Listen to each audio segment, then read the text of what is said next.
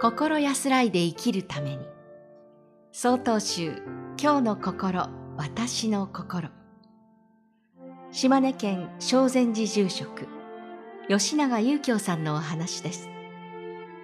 無事に生きる。どうぞご無事でね。微笑みながら合唱して見送ってくれる祖母。おばあちゃんまた来るけんね。そう言いながら手を振る私と妹。亡くなった祖母を思うとき、必ず思い出される場面です。私は子供の頃から、無事とは何事もなく平穏なことを言うのだと思っていました。ところが30歳の頃、ある老子が、誰の人生でも必ず何事か起こる。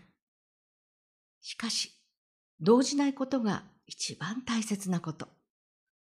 その時に普段と変わりないよう過ごせる境地。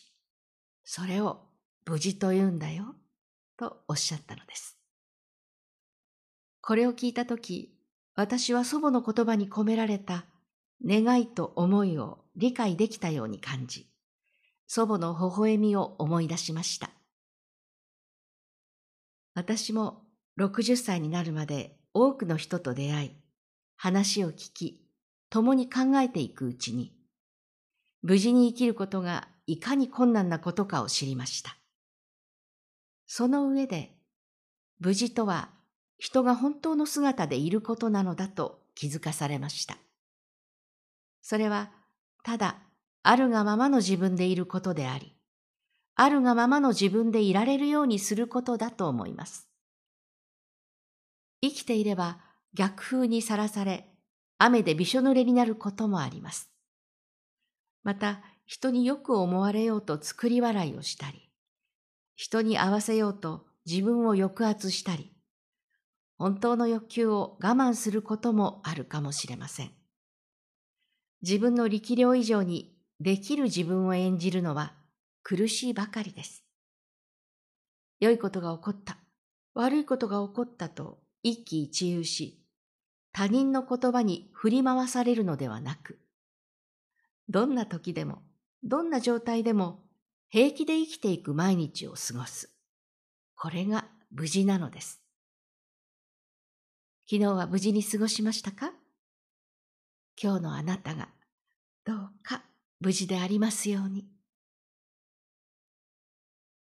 島根県正禅寺住職吉永祐京さんの無事に生きるでした。続いてお知らせです。この番組のご意見、ご感想を郵便番号683-0802鳥取県米子市東福原1-1-22-402曹洞宗中国管区教化センターまでお便りをお寄せください。もしくは概要欄にありますメールアドレスまでお寄せください。お寄せいただいた方にはこの番組の冊子「今日の心私の心法話集」を差し上げます。曹洞宗今日の心私の心。次回は広島県東門寺住職三好修範さんのお話です。この番組は曹洞宗中国管区教化センターがお送りしました。